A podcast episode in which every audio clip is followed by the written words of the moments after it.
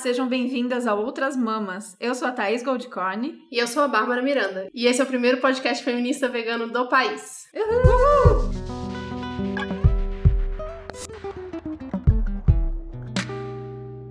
Então, hoje gente tem a honra, estamos de volta depois de mais uma pausa. A gente tem uma convidada maravilhosa, Daniela Rosendo. A Dani é doutoranda em filosofia, professora universitária e autora do livro Pioneiro no Brasil, Sensível ao Cuidado, uma ética ecofeminista. Vou contar rapidinho aqui como eu conheci a Dani. Logo que eu tive os primeiros contatos com o ecofeminismo foi através dos textos da Dani, acho que uns dois anos atrás, no Modifica, de Marina Colerato, maravilhosa, que também já participou aqui. A gente sempre recomenda essa série. Pra tudo que a gente fala aqui, a gente fala, vai lá nos textos do modifica da Dani. Então depois disso eu entrei em contato com ela para comprar o Sensível ao Cuidado, né? E aí a gente conversa, desde então a gente vem conversando, eu venho nutrindo essa admiração à distância. E hoje a gente tá aqui pertinho, a Dani tá aqui em São Paulo, para gravar essa conversa. A gente já queria falar sobre ecofeminismo há algum tempo, Acho mas desde, desde, sempre, desde né? sempre a gente fala isso, né? Nos episódios a gente se considera ecofeminista, mas estava esperando esse momento de ter a Dani aqui com a gente. Então, bem-vinda, Dani. Bem-vinda. Muito feliz de você estar aqui. Se Obrigada. apresenta um pouquinho, conta aí dessa Jornada. Sua jornada. Resumida, né? Porque nossas jornadas são... Ou não também. Pode contar, fica à vontade. Então, oi para todo mundo. Quero agradecer muito esse espaço e essa acolhida de vocês, Babi e Thaís. A gente se sente em rede, né? Mesmo que à Uhum. distância. Então, é muito bom estar aqui pertinho de vocês e tendo essa conversa, essa aproximação. É muito bom, isso fortalece muito. Bom, acho que tem uma história, né? Eu acho que o, o nosso eixo é ecofeminismo, né? O ecofeminismos no plural. Acho que essa é uma das Uhum. primeiras coisas que eu sempre gosto de falar muito. É algo muito plural mesmo e é, um, é algo que a gente não pode perder de vista. Então, acho que hoje eu consigo, né? Faz uns 10 anos já que eu estudo ecofeminismo, tem, mas tem uma relação muito de teoria e prática, que é de fazer isso pela via acadêmica. Então, é um campo de estudos, né? Eu sou uma pesquisadora, então sou acadêmica. Isso, esse é o meu objeto de estudo na filosofia, em especial no campo da ética e da filosofia política, mas é uma história de vida que, que tem relação com as minhas práticas também. Então, isso começou, acho que lá por 2005, quando eu comecei a, a mudar a minha alimentação. Até então, eu comia carne, né? E era onívora. Em 2005, eu comecei a tirar um pouco a carne do meu prato, mas não foi uma decisão, foi algo que foi acontecendo. Eu percebi que eu fui deixando de comer carne, fui tirando isso mesmo, né? Do meu prato e comecei a perceber esse movimento e comecei a tentar entender por que isso estava acontecendo. E aí eu comecei a estudar sobre isso, né? Pelo campo da alimentação. Aí o primeiro, né? O contato foi com o vegetarianismo mesmo. Então comecei a buscar pessoas, movimentos que trabalhavam com esse tema. Cheguei na Sociedade Vegetariana Brasileira, por exemplo, que na época tinha feito há pouco tempo o encontro mundial aqui no Brasil, né? Do, da Sociedade Vegetariana, que foi em Florianópolis. Eu não cheguei a participar. Ah, isso foi o 2004. primeiro Ah, que, veio que vem a ser hoje o VegFest. Foi o Isso, exato. Não, eu acho que não, não. Na época foi, foi o internacional. Esse já é nacional. Ah, tá. Na, na época tinha sido internacional Entendi, que a SVB que- que foi trouxe. sede. Exato, Ah, tá. é, em Florianópolis. Mas isso foi 2004, eu não participei. Então foi no ano seguinte que eu comecei a entrar em contato e aí fui conhecendo, né, esses espaços. É, e aí comecei a participar dos eventos. E aí eu acho que foi 2006 que teve o primeiro congresso vegetariano aqui em São Paulo. E aí, enfim, acabei conhecendo essa rede de pessoas que estavam nos movimentos sociais, como coletivos, organizações que trabalhavam a questão animal, mas também fui buscando o lado acadêmico para tentar entender os argumentos e ver o que que isso, né, o que estava acontecendo, né? Então, o primeiro contato foi com o vegetarianismo, como alimentação mesmo, mas eu logo cheguei na questão da ética animal, da ética ambiental. Aí eu me deparei com um problema não só da produção e do consumo de carne, mas de ovos, Uhum. leite, toda a exploração animal, né, para entretenimento, para vestuário. Então, foi nessa época, 2005, 2006, que eu me deparei com tudo isso e aí eu decidi que eu queria me tornar vegana, né? Primeiro foi vegetarianismo, teve esse processo, né, de transição e aí eu decidi que eu queria ser vegana, que eu não queria mais compactuar com essa opressão em relação aos animais e aí comecei a deixar também, né, de comprar coisas que, enfim, que envolviam o uso de uso e exploração de animais. É, e aí eu comecei a usar todos os argumentos que eu lia, né, em Peter Singer, Hum. em Tom Regan, Quem né? não? Quem não começou assim, é mesmo?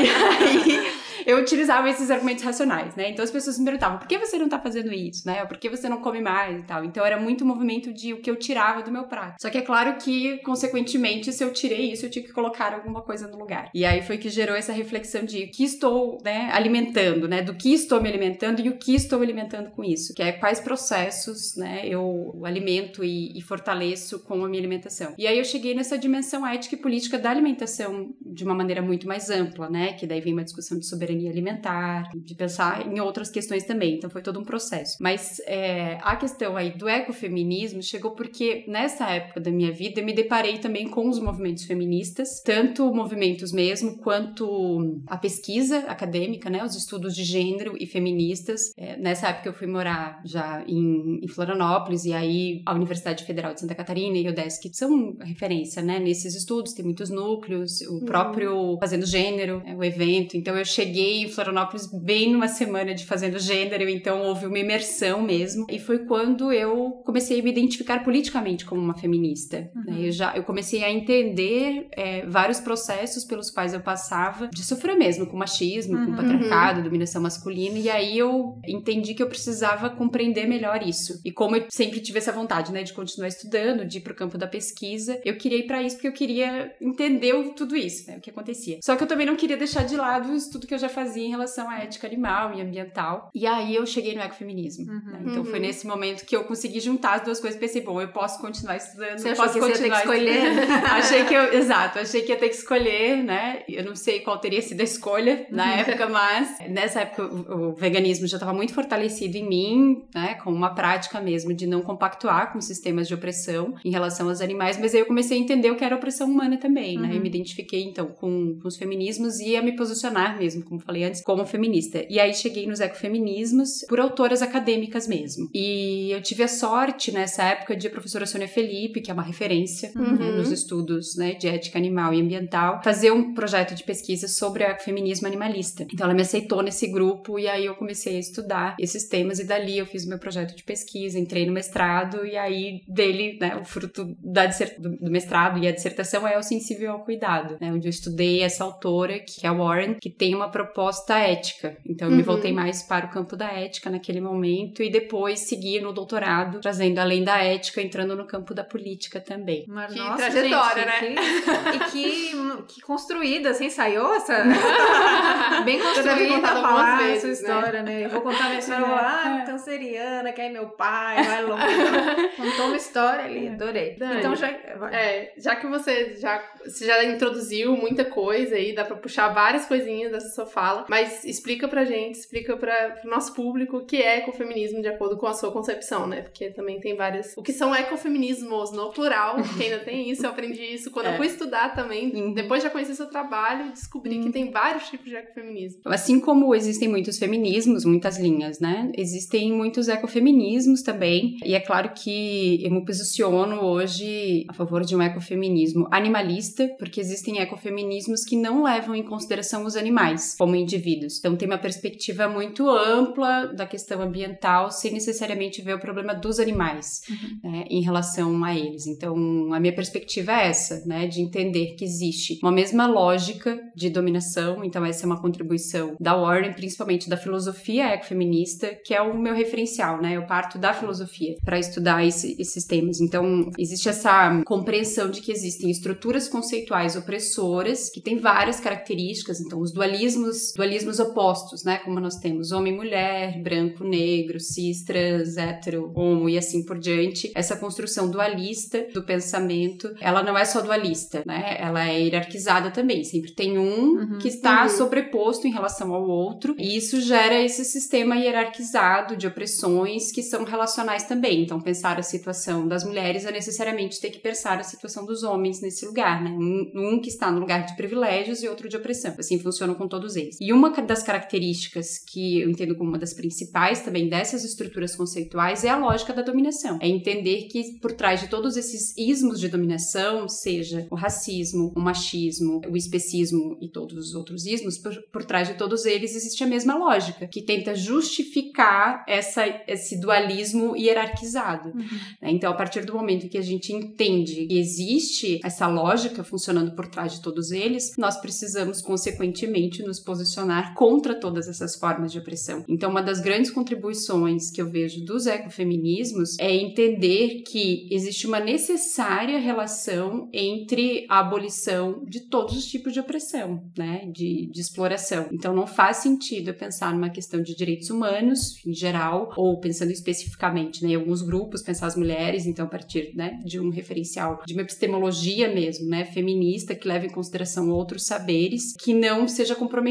também com a abolição do uso de animais. E vice-versa, não posso ter uhum. um movimento animalista ou um movimento ambientalista que não leve em consideração a opressão humana também. Então, acho que esse é o, eu diria que é o, é o principal ponto, né, mostrar essa conexão e ver que a gente precisa se comprometer realmente com todos esse, com, com a abolição de todos os ismos. Um outro diferencial também, que é mais do campo da ética ecofeminista, é pensar numa outra maneira também, que é uma outra visão de mundo. Né? Então, como eu falei no início, eu utilizava como muita gente né, já fez e, e, e faz ainda, que é utilizar os argumentos racionais, que são esses argumentos dos homens que estão presentes né, nesse campo dos animalismos, uhum, né? Então, é usar a igual consideração de interesses semelhantes, é utilizar os argumentos dos direitos animais, atribuir direitos aos animais, né, jurídicos e políticos. Uhum. Então, é fazer esse movimento que é utilizar esses argumentos racionais para tentar justificar essa ampliação da comunidade moral e política para incluir outros que não humanos também, seja uhum. animais ou natureza. A gente faz isso, foi o que eu fiz, né? Foi esse movimento. Então as pessoas me perguntavam: o que você tá fazendo? Por que, que você não tá comendo isso? Por que você tá comendo aquilo? E eu utilizava isso, não, porque os animais são sencientes e eles não, a gente não pode infligir nenhum tipo de sofrimento neles. Então eu usava esses argumentos. Só que o que eu percebi depois que eu comecei a estudar os ecofeminismos é que não foi isso que me levou para ter esse posicionamento, uhum. né? De deixar de compactuar com esse sistema de opressão. Foi, na verdade, algo muito mais do campo da empatia e de uma relação talvez de cuidado mesmo com os animais, de restabelecer o referente daquele animal, que é o que a Carol Adams uhum, faz, né? uhum. né? Ela fala do referente ausente, que é esse processo de retirar a condição de um sujeito, de um indivíduo e objetificá-lo, é restabelecer esse referente. E ele não é feito só por argumentos racionais, que são os argumentos tradicionalmente associados aos homens, no sentido de que é o pensamento masculino, não exclusivamente aos homens, né? Como uhum. sujeitos, mas é o pensamento masculino. E aí tudo que é nessa lógica de dominação, tudo que é associado ao pensamento das mulheres ou ao feminino, que é justamente a esfera do sensível, né? Razão e emoção, uhum. é o uhum. dualismo, tudo que é associado ao lado né, das mulheres, o sensível que é ao lado dos animais, da natureza, é colocado de lado, né? Não é levado em consideração. Então a ética tradicionalmente leva em consideração os argumentos racionais. E as ecofeministas mostram que existe uma outra maneira de nós estabelecermos relações que sejam justas e igualitárias que consideram esses outros valores também. Então é esse o movimento que a Warren faz quando ela propõe a ética sensível ao cuidado, que é trazer esses outros elementos para a ética também para levar em consideração esses outros fatores. Uhum. Acho que fica muito mais simples quando a gente coloca que é uma questão de é, dominação e dominados, né? Porque se a gente se prender esses primeiros argumentos de que ah, é porque os animais sentem, né, a questão da ciência, é, a lógica ela pode continuar ali a mesma, mas eu só descobri parece que uma informação sobre os animais, por exemplo, e que eu não deveria explorar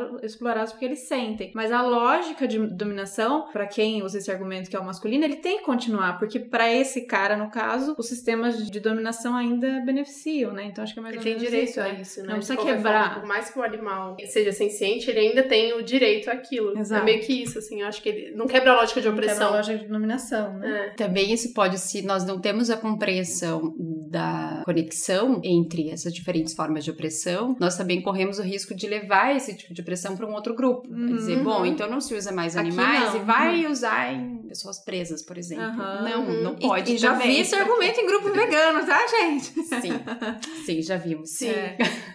Aí eu fico, eu sempre fico na dúvida com relação a isso, porque eu não me aprofundei, obviamente, nos estudos, né? Sempre uma coisa superficial. Mas tem que ter essa discussão ética pra gente conseguir conversar com as pessoas que são ambientalistas ou ecofeministas e não são animalistas, né? Não incluem os animais nessa lógica de opressão. E aí, uma coisa que você falou desse negócio de da gente puxar sempre essa coisa do homem branco, né? De que, ah, então os animais têm direito, agora a gente vai criar uma legislação para eles. Na lógica, por exemplo, inicial do bem viver, de colocar a natureza, a mãe natureza, a terra, como uma detentora de direito também, dentro de uma constituição, como foi no caso do Equador, que Alberto Acosta tentou fazer e não deu certo, né? Porque eu acho que todos não entenderam que a, a, essa lógica de opressão e falaram, não, não faz o menor sentido isso, vamos quebrar com essa, com essa lógica que não tá fazendo sentido a natureza ter direito. Uhum. Então, tem uma outra questão que eu acho que dialoga com isso, que é uma contribuição dos ecofeminismos, que é pensar nas conexões. Por que juntar? Que é uma pergunta que muitas vezes aparece, né? Tanto no movimento quanto no outro. Então, eu estou nos, nesses dois lugares, uhum. né? Tanto nos movimentos feministas e de direitos humanos, de maneira mais geral e ampla, e a questão dos animais e, e da natureza também. De um lado e de outro, as pessoas perguntam por que associar esses dois uhum. temas, né? O que, que tem a ver mulheres e natureza? Por que juntar isso, né? Por que, que a questão. Por que a natureza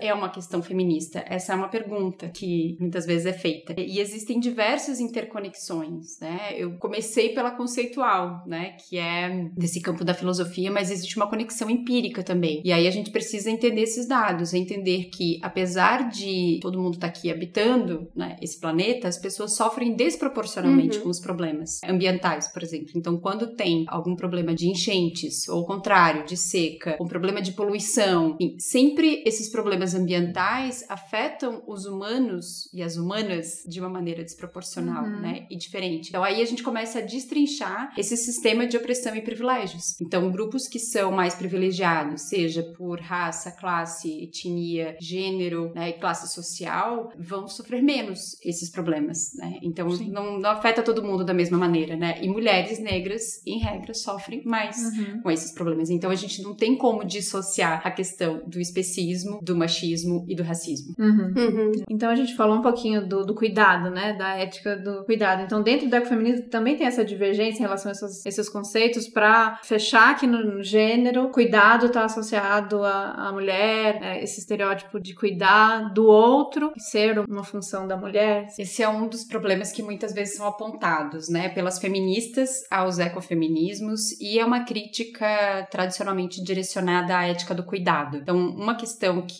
eu gosto muito de frisar é que essa proposta da ética sensível ao cuidado, ela não é uma ética do cuidado como tradicionalmente ele é formulada. Ela é uma ética que busca a complementariedade da ética. Então, a ética do cuidado cuidado, ela normalmente usa critérios parciais, né? ao contrário de o que normalmente é colocado, né, em termos teóricos, que é uma oposição a uma ética de justiça, que é uma ética que leva em consideração princípios imparciais, porque a ética é formulada normalmente desse jeito, né? uhum. Aquela lógica masculina de pensar a ética é, é a partir de critérios imparciais e as feministas trazem então esse outro referencial para dizer, bom, mas existem outros valores também que precisam ser considerados moralmente, como a amizade, a empatia e o cuidado. Então, a ética sensível ao cuidado busca essa complementariedade, entender que em alguns momentos nós temos princípios imparciais que dizem o que é o melhor a ser feito numa determinada situação, e em outros nós temos os princípios parciais, que é justamente a empatia, o cuidado, que vão informar o que é o melhor para ser feito né, neste momento. Então, o que nós buscamos com essa ideia de complementariedade é superar esse dualismo. E aí nós temos uma metodologia queer mesmo, que é de não pensar só em termos binários, entender que existe uma transitoriedade que a gente precisa superar mesmo essa visão dualista de achar que tem que ser só um ou só outro. Uhum. Né? Então a gente rompe com essa dicotomia também que existe entre justiça e cuidado, porque quando hoje, né, e esse já é um avanço que não está no livro Sensível ao Cuidado, mas que é trazido já agora né, na minha pesquisa no doutorado, que é pensar na justiça como um ideal ecofeminista. Então o que eu busco agora pensar é o que seria uma justiça ecofeminista. Então, ela, para mim, é um quilt, que é o que a Warren traz, né? A metáfora do quilt, que é essa costura, e ela, para mim, funciona muito como queer mesmo, né? Que é não ter essa borda estabelecida e pensar que existe, né, um, uma configuração que é construída mesmo pelos sujeitos. Por isso, acho que nós não podemos perder de vista esse ideal de justiça mesmo. Mas a justiça, de uma perspectiva feminista, leva em consideração outros fatores que não são só considerados, que não são normalmente considerados pela justiça pensada a partir de uma lógica masculina. Com isso, a gente sai do problema, se afasta desse problema do cuidado que relega as mulheres à, esfera privada. Isso é um problema, uhum. de fato. Então, no Brasil, isso eu percebi logo que eu comecei a estudar os ecofeminismos, existia uma resistência muito grande dos movimentos feministas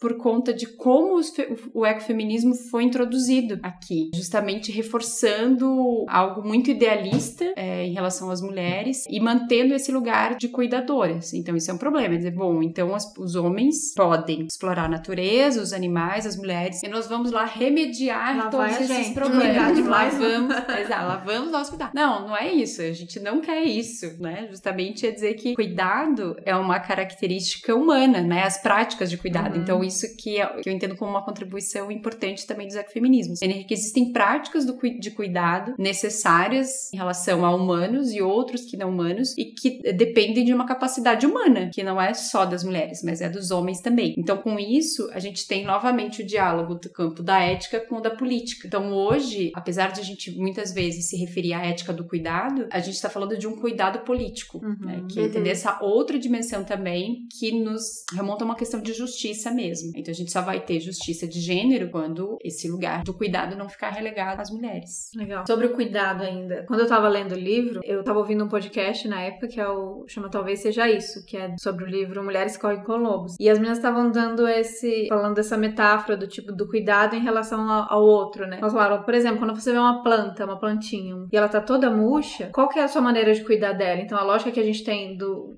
Se a gente for levar a lógica do patriarcado, é coloca ela dentro do armário, fecha ela, mas você fala, eu vou cuidar de você a partir de agora, você tá sob meus cuidados, fica aí, eu vou te proteger. Quando o cuidado que ela precisa seria colocar ela na luz e, e dar os recursos que ela precisa pra ficar bem sozinha e aí todos os processos. Eu achei ótima essa metáfora, que é meio nesse sentido, a nossa visão às vezes de cuidado e é muito que a gente acaba reproduzindo isso com os animais, por exemplo. Então, mesmo os animais que a gente não explora pra comer e tal, ou como os pets, o cuidado nosso é posse, né? É fechar, Uhum. é deixa comigo, eu protejo. Quanto o cuidado é dar condições pra que seja livre, pra que se desenvolva, sustentável, Uhum. né? Acho que é meio por aí também. Né? É, não é à toa que a gente chama esse tipo de cuidado de paternalista. Uhum. Não é à toa, né? Paternalismo é isso, né? É impor algo achando que o que eu considero melhor, né, é de fato o melhor para aquele indivíduo, quando muitas vezes não é. né? Então, essas condições de prática do cuidado envolvem entender o que é melhor para aquele sujeito, para aquele indivíduo. Então, existe talvez uma esfera muito pequena do exercício de poder, que quando a gente fala dessas questões, a gente está falando de poder. Uhum. né? Eu estou exercendo um poder sobre a vida de um outro ser, né? seja ele humano ou não humano. E o poder ele pode ser paternalista e pode ser ruim, prejudicial e, reproduzir uma lógica de, de opressão mesmo, de dominação, quando eu acho que o que é melhor para mim é para o outro também e não leva em consideração o que é bom para aquele indivíduo. Então, talvez exista uma esfera de exercício de poder muito restrita que se justifica, né, de um indivíduo exercer poder sobre o outro. Mas essa é uma questão, por exemplo, de um pai ou de uma mãe que, que tem uma responsabilidade em relação a um filho uma filha, é uma criança. Precisa levar em consideração o que é melhor, mas também é quem tem a tomada de decisão e quem exerce de fato o poder, né? Claro que ele pode ser um poder muito ruim ele pode ser um poder que permite aquele indivíduo desenvolver as suas Uhum. habilidades e viver né, na sua integralidade e, e tudo mais. Mas esse é um, é um problema realmente que acontece e disso a gente precisa realmente se afastar. Uhum. Próximo tema polêmico que né, sempre tem, uma partezinha bem polêmica, eu acho. E é a questão dessa. que é uma discussão muito grande no veganismo, eu acho que eu vejo isso muito. No feminismo também, mas eu acho que no feminismo a gente já tá entendendo que o feminismo liberal não leva ninguém a lugar nenhum, né? Não. Mas o veganismo ainda é uma questão muito grande, né? E uma coisa que a Thaís falou antes da gente começar a gravar, a gente vai puxar mais ainda isso, dessa coisa que o ser humano, a gente como sociedade tem de querer soluções muito rápidas, né? E o liberalismo traz isso, traz essas soluções muito rápidas. Ah, você quer comer uma carne vegetal que não tem nada de origem animal, não tem exploração animal? Então vai chegar um hambúrguer vegetal feito em laboratório pra você comer, sabe? Esse tipo de solução que Rápidas e monetizadas, né? Você tem que Rápidas pagar e pela solução. exatamente. Uhum, Nunca exato. é uma solução sistêmica e a gente tá aqui para apresentar soluções sistêmicas o tempo inteiro, né, para combater isso. E o capitalismo vem de uma forma que ele vai cooptar simplesmente tudo. Então vai ser no feminismo, vai ser no veganismo, né? Então a gente já falou muito no episódio episódio da Sandra sobre o greenwashing, né? Uhum. E isso tá chegando no Brasil com toda força e a gente tá vendo que tá tendo uma, uma guerrinha interna, né, dentro do veganismo e o capitalismo tá ganhando. E na... Sempre. Sempre. E no ambientalismo isso já acontece No ambientalismo muito. Então, se a gente tá falando muito, da- é. dos ecofeminismos e do ecossocialismo, por exemplo, são movimentos que estão mostrando, né, buscando essas soluções sistêmicas, mas se a gente distrai, ele já, ele já foi abraçado e engolido, porque é isso, vende de maneira bem palatável, né, essas soluções. Então é um consumo consciente, são empresas que Uhum. dizem que fecha o ciclo, mas só Deus sabe se elas fecham o ciclo de produção dos produtos. E continuam tratando o funcionário como lixo, mas É. vende um produto eco, que a gente já- agora a gente conhecendo mais a fundo, a gente. Hum. Ah, é isso, gente. Tenha um canal de, de YouTube, podcast, que você vai receber as denúncias. Ó, tudo que é de marca. tudo. Sabe esse restaurante aí que É, você foi? Sabia que o dono fez isso, isso, isso. Eu não quero saber, eu quero continuar podendo ir nos lugares. Porque se a gente vai cavucar, gente, como, como o, é isso, como o problema é sistêmico, a pessoa tenta resolver de um lado, então a comida é vegana, mas o chefe ainda é escroto. E aí Sexista, coisas né? por aí, por aí vai. O caminho é longo, mas é como que você vê isso dentro do movimento hoje, assim? Pá, joguei. Então, eu acho que é exatamente o que vocês falaram, né? Um problema sistêmico, estrutural, e ele tá, é, enfim, muito associado ao capitalismo e muitas soluções, entre aspas, vão aparecendo, né? E vão cooptando mesmo. Você falou, assim, Sandra já falou muito disso, tem, tem pessoas, né, denunciando muito isso e, e frisando, e eu compactuo completamente com, com essa crítica, porque não dá para dissociar veganismo de uma crítica ao capitalismo e a apropriação que ele faz desse movimento. Então, pensar em soluções de mercado é sempre problemático, ela não muda o sistema, não Uhum. adianta, não vai mudar. Então, oferecer mais alimentos veganos para as pessoas não é diminuir a exploração animal. As pessoas precisam entender de vez isso. Não é isso, não está acontecendo. Ter mais opções né, no cardápio não significa mudar o sistema, é Uhum. só aumentar opções para as pessoas. E elas não estão fazendo, como enquanto o movimento não se politizar ou se repolitizar, que eu acho que ele já foi, Uhum, né? Eu acho que uhum. ele surge com essa crítica, com essa concepção mesmo, né, sistêmica, se está sendo apropriado, né? Se, se ele não for repolitizado, nós vamos continuar perdendo e por muito tempo, né? Porque a gente não vê a exploração diminuir. Então, enquanto as pessoas não conseguirem associar lá que o vegano do cardápio significa que isso é não compactuar com o sistema de opressão e ela faz essa escolha consciente disso, a gente não, não muda, né? Então, essas soluções verdes que vêm, né, do ambientalismo, que a gente vê no animalismo também, e aí junta com a questão LGBT também, muitas vezes, Sim. né? Uhum. Tudo isso que, tudo que é vendido nessa, dessa maneira, né, de mercado, turismo, por Uhum. exemplo, né, para outros países, né, tipo Israel. É, não, eu acho que tem que falar porque é isso que está acontecendo. E a gente está vendo que esse modelo é comprado, e aí eu acho que é comprado mesmo, né, Uhum. pelas pessoas, porque é essa linguagem mesmo que, que diz, né, que explica o que está acontecendo. Quantas pessoas acharem que isso é legal, que tá bom porque tá aumentando, vai ser um Uhum. problema, porque se a gente não perceber, de novo, né, a relação de opressão entre uma coisa e outra, a gente não vai mudar a realidade da exploração, Uhum. seja humana Uhum. ou não humana. É um, um argumento que eu sempre, sempre ouço, é muito exagerado, mas já ouvi, é de tipo, ah, mas não dá pra também ficar nessa visão utópica de que o socialismo e o feminismo vão acabar com a exploração animal muito antes do capitalismo morrer, sabe? É, mas aí são estratégias. Eu Uhum. acho que aí a gente tem que ter, a- compreender a diferença entre o que é a minha prática individual, que é o que o liberalismo tenta mostrar pra gente, Uhum. né? Tenta, de novo, cooptar para tentar convencer de que a minha postura é suficiente, né? Quando não é. Então é preciso que a gente se afirme, se posicione, né? E não compactue, não compactue com esses sistemas de opressão, entendendo que eu sozinha não vou mudar, realmente. Uhum. Mas aí são as estratégias que a gente escolhe para mudar. Então, o que, que a gente está construindo como mudança? Não vejo que, como disse Sandra, disputar espaço na prateleira vai resolver. Uhum. Não vai, é uma disputa de mercado para ter mais opções para os humanos. Isso não muda a realidade dos animais. Então, essa é uma diferença muito grande. Então, é, pensar o que nós estamos alimentando, que eu gosto de pensar nisso, né? Como já falei no início. O que, que eu alimento? né, com isso, assim, com a minha forma de estar no mundo, né? E tem uma diferença muito grande entre eu comprar um produto industrializado de uma empresa que simplesmente está preocupada em aumentar os, o número de consumidores dela e consumidoras e eu alimentar uma produção de alimentos que é agroecológica, que respeita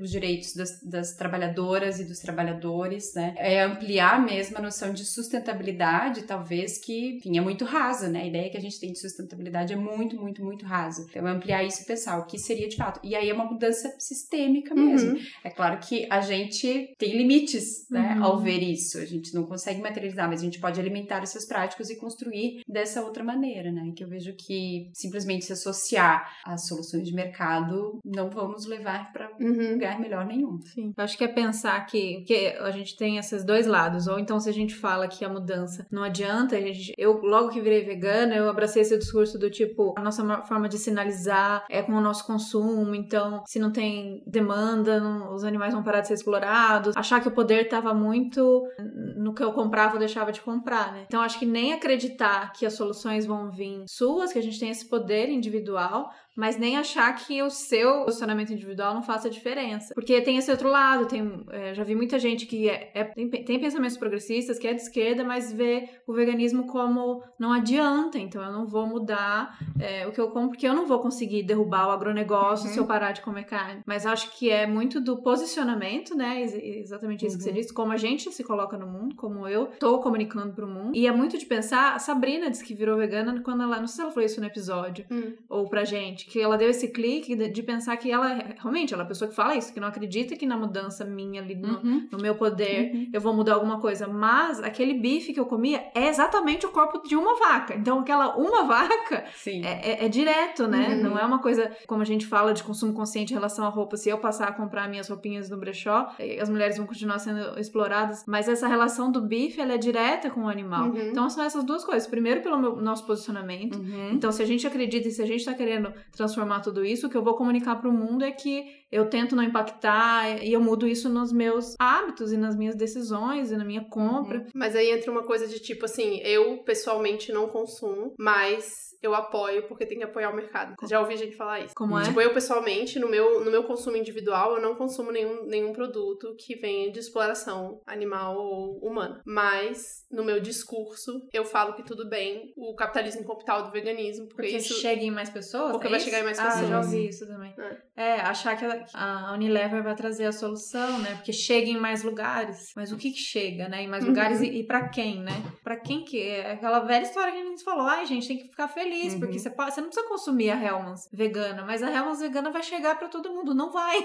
Não vai. não vai. Não então, vai. continuamos na mesma, né? Exato. Chega, chega pra quem, né? Chega a solução é que a Unilever, o que a Nestlé quer que chegue. E que não pode ter certeza que não é o mesmo objetivo que a gente tem. Então, objetivo, se é vender mais até tal público, vai chegar. Mas a gente, ontem, com a Ju, do Comida Saudável para Todos, falando daquelas coisas doidas que chegam nos desertos alimentares, que são caminhões da Nestlé. Exato. Essas coisas uhum. chegam. Exato. É. Né? Mas é, é isso que é essa mesma. A gente prefere que seja isso ou a gente uhum. vai lutar para chegar comida de verdade, né? Qual é, qual é a nossa luta? Exato, eu acho que isso, é esse o ponto. Chega, mas chega em quem? Primeiro que eu acho que não chega em todo mundo, mas está chegando em muitos lugares onde talvez não deveria chegar. Uhum. Né? Esse problema de grandes empresas né, levarem um tipo de alimentação industrializada, cheio de, de problemas ali, né? Que vai levar, ao invés de saúde, leva doença. Muito barato. Para povos tradicionais, uhum. inclusive, né? Assim, a gente está aqui no espaço urbano, a gente está em alguma medida tendo que lidar com isso, né? Faz algumas escolhas, mas enfim, tá num lugar né? Mas está chegando em outros, né? Onde não chega uhum. alimento fresco, onde não uhum. chegam frutas, legumes, verduras frescas, né?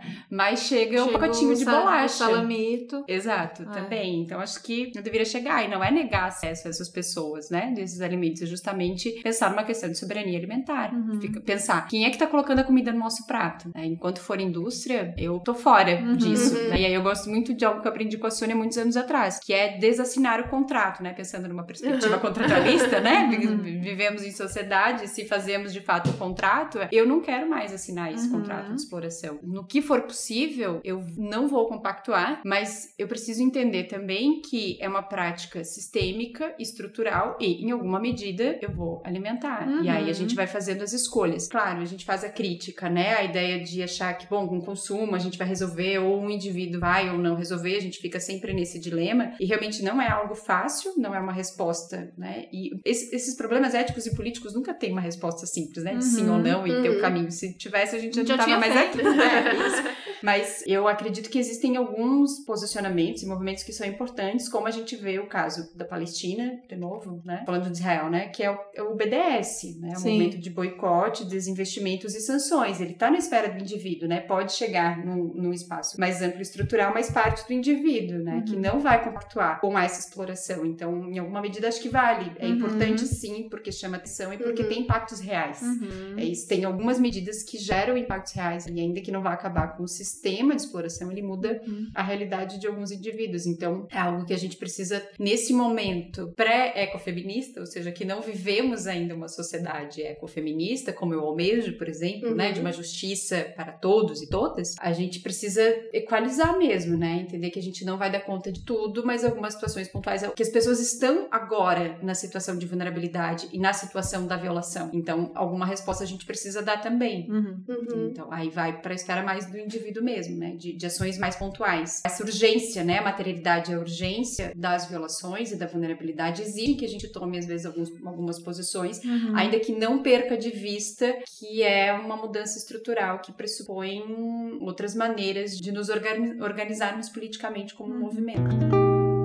Tá, então a gente já fala, a gente fala tanto sempre dos problemas, dessas feridas, das coisas que a gente quer transformar, que estão errado, com injustiça. Hoje a gente é bombardeado por notícias ruins desse governo e mundialmente também. Da terra, os animais, as pessoas. E aí eu queria que a gente falasse um pouquinho disso. Se você tem uma visão otimista, né, do ah, futuro. é, é. Dos nossos, dos nossos desafios pra gente conseguir, a gente fala, já que a gente falou muito de cuidado, como conciliar, que é uma coisa que a gente sempre fala aqui pra para trabalhar isso também, da gente ter essa, esse equilíbrio entre o cuidado no sentido do, né, do, do autocuidado, do se proteger, mas também estar atento e estar tá pronto para a luta, pronto para a revolução, porque tem esse, tem esse muito do, a gente ouve muito do se proteger, né? Ah, eu não vou, uhum. não quero saber mais das notícias. Ao mesmo tempo, a gente tem que estar informado do que está acontecendo, porque a gente, só a gente entendendo o problema, a gente consegue entender o que, que a gente está querendo fazer diferente, o que a gente precisa combater. Então vai, eu sei que essa é tensa, mas vamos vamos falar sobre esses desafios e, e se você. Qual, qual é seu signo? pra saber se você tem essa visão otimista ou não. Porque eu sou uma otimista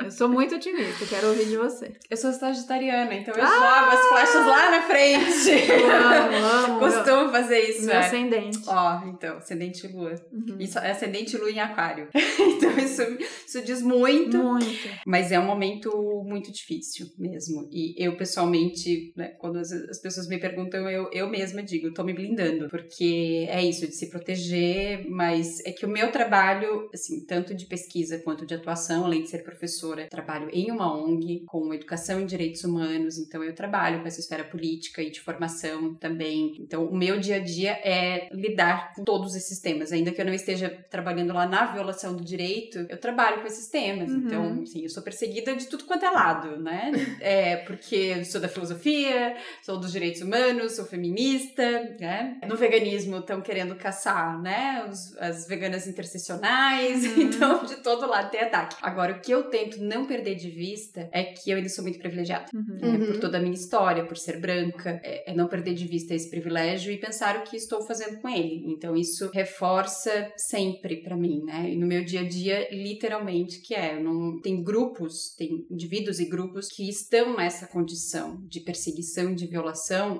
historicamente. Uhum. Né? E eu não. Eu tô começando a sentir isso agora. Uhum. E é o que eu, que eu sempre escuto das feministas negras, né? Dizendo, olha, pra gente, as políticas sociais, a democracia não chegou plenamente. Uhum. Ela não chegou pra gente. Agora vocês estão sentindo que é isso. E aí, você vai aguentar? Não vai. Uhum. Então, é isso que, que uma experiência lá na Palestina já tinha me mostrado também. Quando a gente foi visitar na Absali, Manel também nos recebeu na casa dela e passou um vídeo horroroso horroroso, sim, muita violência e nesse sentido, né, horroroso de a gente ver de fato uhum. que o uhum. exército, né, faz o que Israel faz com o povo palestino e ao final ela disse que muitas pessoas vão embora depois disso e dizem não, a gente é porque a gente vai assistiu isso antes de participar do protesto. E ela disse que depois de assistir muita gente vai embora. E aí ela pergunta, né, vocês têm essa opção e eu, eu não tenho essa opção. Uhum. Né? Vocês vão embora, mas vocês podem, eu não posso, porque aqui é minha vida. Eu sou, eu faço parte, né, desse povo que é perseguido. E aí não tem como dizer, não, eu não vou, vou embora, eu tô com medo, né? Claro que eu senti medo, né? Porque realmente eu fui atacada por gás e por, enfim, armas que são letais também. Mas não dava para naquele momento dizer, não, eu, eu vou embora. Né? Uhum. E aí eu acho que a gente tem que aprender com esses movimentos que já estão historicamente fazendo a resistência, seja na Palestina, seja no Brasil, e aprender mesmo. E eu acho que daí nesse ponto as feministas negras têm muito né, a nos ensinar. Então, pensando mesmo nessa perspectiva de interseccionalidade, que é de compreender a relação entre as opressões, não dissociar, não hierarquizar as lutas, as pautas, e pensar no empoderamento político que visa a emancipação. Não é esse empoderamento individual, né, de achar que ah, eu posso, eu sou linda, maravilhosa e, uhum. né, sou empoderada porque ocupo o espaço público, uhum. né, e tô não, não, não só o espaço privado que é o que é relegado às mulheres. Não é só isso, é pensar no todo, né, pensar em como a gente faz essa luta conjunta. E eu digo isso porque é uma tensão que existe, né, entre a gente pensar no cuidado do ponto de vista individual mesmo, de cada pessoa saber como está sentindo essa situação, como chegam né, todas essas questões diárias mesmo, de violações e de perseguição desse Estado, e de ter que se cuidar mesmo, porque é nessa porque o cuidado, ele, a violência é muito real, tá, tá aumentando e tá chegando em outros grupos também, então ela é real, as ameaças não, não ficam só nesse campo da ameaça, elas estão se concretizando, então é preciso realmente cuidar, e eu não sei até onde eu posso exigir das pessoas que fiquem aqui quando elas estão sendo ameaçadas e quando elas estão tendo a saúde uhum, uhum. mental também e física, né, indo pelo ralo. Por isso que, ainda que não tenha uma resposta, dando toda essa volta, né, para tentar contextualizar, porque eu acho que a ética sensível ao cuidado nos ensina isso, que ela precisa ser contextualizada, né? As epistemologias feministas nos mostram isso, que existe uma injustiça em relação à negação de vários saberes, mas que o conhecimento se dá de perspectivas, né, de lugares. É claro que não dá pra gente ficar na esfera só individual e tentar só se cuidar, a gente precisa realmente pensar coletivamente, mas de alguma maneira tentar equilibrar com os indivíduos e entender que as pessoas estão sofrendo materialmente uhum, né, uhum. com isso. Então é uma resposta difícil, muito difícil, uhum. e eu diria, não sei. Porque... mas acho que é esse é o equilíbrio, né, entre a coragem, né, essa força, essa resistência, mas com um olhar carinhoso também para você. É. Acho que é bem, bem esse equilíbrio que é o que a gente tenta buscar aqui. Eu então, acho que tem muita fala, coisa da fala uma coisa difícil, dá uma né? risadinha é, em é.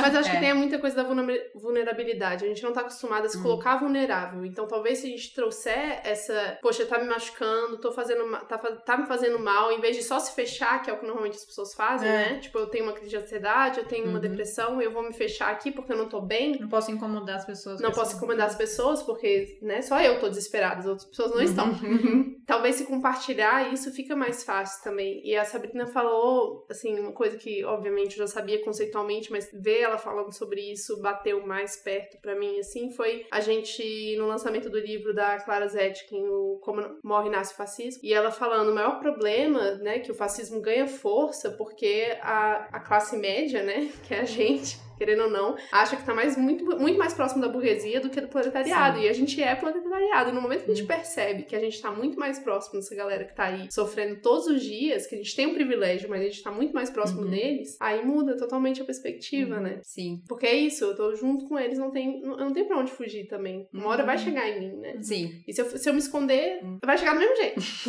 Sim.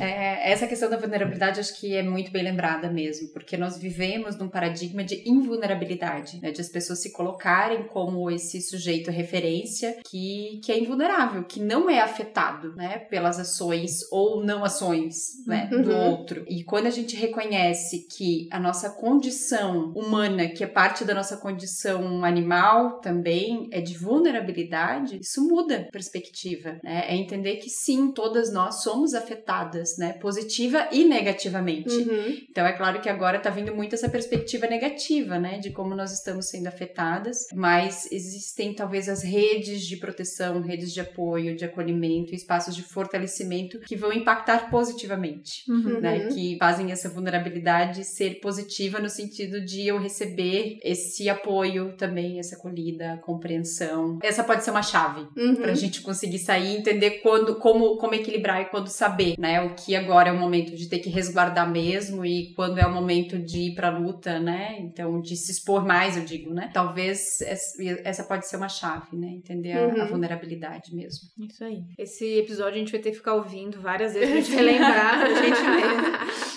É, então, é, para quem não conhecia a Dani e agora já tá enlouquecidamente apaixonada igual eu, como é que a gente lê? É, eu tenho o, o livro. Eu sou privilegiada, privilegiada sim, porque eu tenho sensível ao cuidado. Mas conta pra gente de, de projetos futuros, como a galera pode te encontrar, te ouvir, te ler. É isso. Sensível ao cuidado, infelizmente, está indisponível, né? Algumas pessoas procu têm procurado, mas ele fisicamente, né? O livro está indisponível, apesar de o texto ser possível, né? Ser encontrado na internet.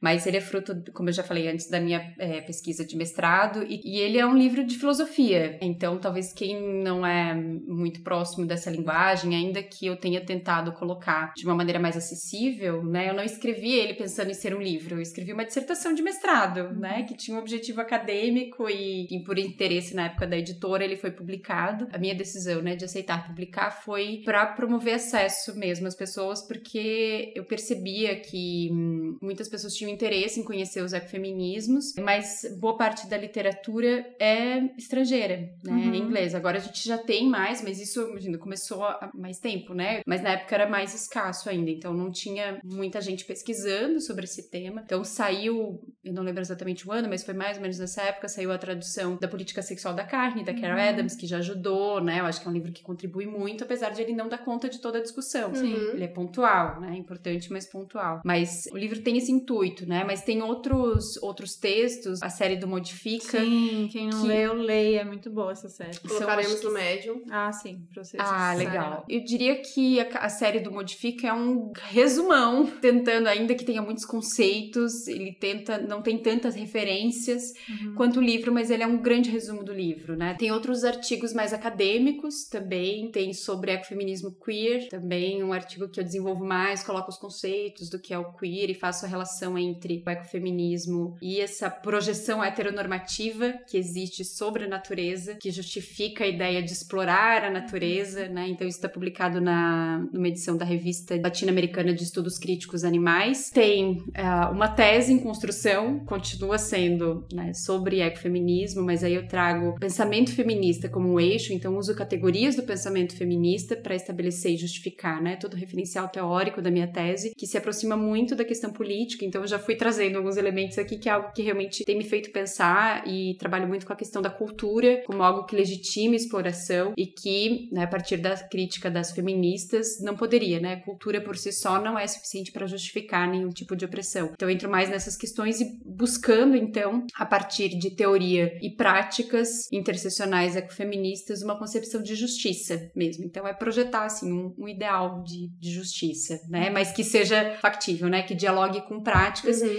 que na verdade é o que a gente já tá vendo, né? A gente vê que mulheres são protagonistas, muitas vezes, disso. A gente vê a- as sementes crioulas, né? Uhum. Que são Uhum. preservadas por mulheres. Essa é uma questão ecofeminista. Então, olhar para o que as mulheres estão fazendo no campo é muito importante também, nos informa muito sobre essas práticas ecofeministas. E aí tem um livro que já vai sair agora, que Uhum. é o Ecofeminismos, né? Teorias, fundamentos teóricos e praxis intersecionais. É um esforço coletivo, é um livro organizado por Tânia Kinen, é, Fábio Oliveira e Priscila Carvalho por mim, então somos quatro, da filosofia, mas o livro não é só sobre filosofia, ainda que tenha isso também, e ele tem a contribuição de várias outras pesquisadoras e tem um texto inédito de Marti Kiel, quando ela veio ao Brasil em 2010, em que ela fala sobre a ética do cuidado em perspectiva ecofeminista, enfim, tem outras pesquisadoras no Brasil que têm trabalhado, né, com essa temática que contribuem também, é um livro que vai sair pela editora APQ, já está em pré-venda, vai ter o livro físico e vai ter o livro digital também, tem eu tô, isso eu tô mais ansiosa aí. lançamento E desse livro do que tem- da volta de Sandy Júnior. E tem capa Aham. de Camila Rosa. Camila Rosa. Essa capa maravilhosa, Camila. Maravilhosa, maravilhosa. É. Um livro você compra pra ler, outro você bota na parede. É bem isso. Exato, é uma arte, é uma obra, assim, Sim, de Camila, arte. é Camila que participou aqui com a gente no episódio É, também. sim. Beijo, Cami. É isso? Já Acho que é isso. Ah, Uhum. então tá. Eu Ah, queria pedir uma Ah. coisa, que a gente disse que a gente ia começar a falar sobre mulheres, né? E a gente, não- quase não fala, né? Não, mas assim, falar sobre uma mulher que... Indicar não, uma mulher. Indicar uma Tá. mulher, lembra? Que a gente falou que ia Sim, falar isso, né? ia. No último episódio. É. E aí, a gente não separou ninguém, né? E o mais óbvio que eu pensei foi a Vandana Shima, mas eu Ah. acho legal perguntar pra, pra Dani quem que você recomenda. Ela ia falar falar da Vandana Então, Então temos um consenso. Eu acho que sim. É, Vandana Então fala um Shiva pouquinho dela. Para nós, bom, Vandana Shiva é uma indiana, ecofeminista, né? Escreve sobre ecofeminismos. Ela, apesar de, bom, no campo teórico a gente critica todo mundo, né? A gente precisa se criticar, mas, enfim, esse movimento mesmo de construção do pensamento, então faz parte. Isso eu aprendi muito com Sônia Felipe, que é minha grande referência, né? No- na filosofia. Enfim, ela me orientou no mestrado, então é uma grande referência para mim. E o que aprendi com ela é que nós precisamos sempre analisar o alcance e os limites. Então, entender que alguém tem, né, teoricamente, algum limite não é jogar tudo fora. Uhum. É entender que existe um alcance ali, existe uma contribuição. Isso acho que é muito importante no momento que a gente vive mesmo de muita crítica, de linchamentos virtuais. A gente precisa, acho que, repensar algumas coisas e pensar como construir, né, em conjunto, sem necessariamente conceder e concordar com tudo. Acho que isso a academia nos ensina também, que não é necessário concordar com tudo para poder fazer a crítica, né? Fazendo tudo isso para dizer que Vandana Shiva é uma autora feminista criticada por trazer uma perspectiva essencialista em relação às mulheres, mas ela tem uma grande contribuição porque ela não escreve só sobre isso, ela tem uma prática, né, em relação a isso. E uma das primeiras coisas que eu aprendi estudando ecofeminismo foi sobre o movimento típico na Índia, que foi um movimento de mulheres que foram lá abraçar árvores Uhum. para dizer que vocês não vão derrubar a floresta, né? E que Uhum. teve resultados práticos mesmo. Então ela é uma grande inspiração para nós. Existem muitas outras, né, maravilhosas Uhum. que são referências, mas ela realmente é. E ela traz à tona, e eu acho que por isso que eu também penso nela, apesar de tantas, porque ela é do sul global. E isso é uma coisa que eu mesma, né, percebi na minha pesquisa, que boa parte das ecofeministas que eu estudava eram do norte. Uhum. Né? Tem diferenças, né? Nossa realidade latino-americana é muito distinta. Existem muitas outras mulheres que têm trabalhado com isso aqui, né? A partir Uhum. da nossa realidade. Eu acho que Vandana Shiva tem, tem esse alcance de diálogo conosco por ser do sul também. Sim, maravilhosa. Legal. Apoiada. Ah, então tá, Dani, muito obrigada. Muito obrigada, foi muito maravilhoso. bom. vocês. Espero que vocês tenham gostado Uma aí aula. também. Hum. É, conversem com a gente, vamos aí falando mais e mais pra gente se, se ajudar nesse sentido. Vamos ouvir esse episódio pra gente se proteger, mas pra gente estar atenta também. É isso. Obrigada, Dani. Obrigada. E até Obrigada a próxima, também. gente. Até a próxima. Tchau, Beijo. tchau. Beijo.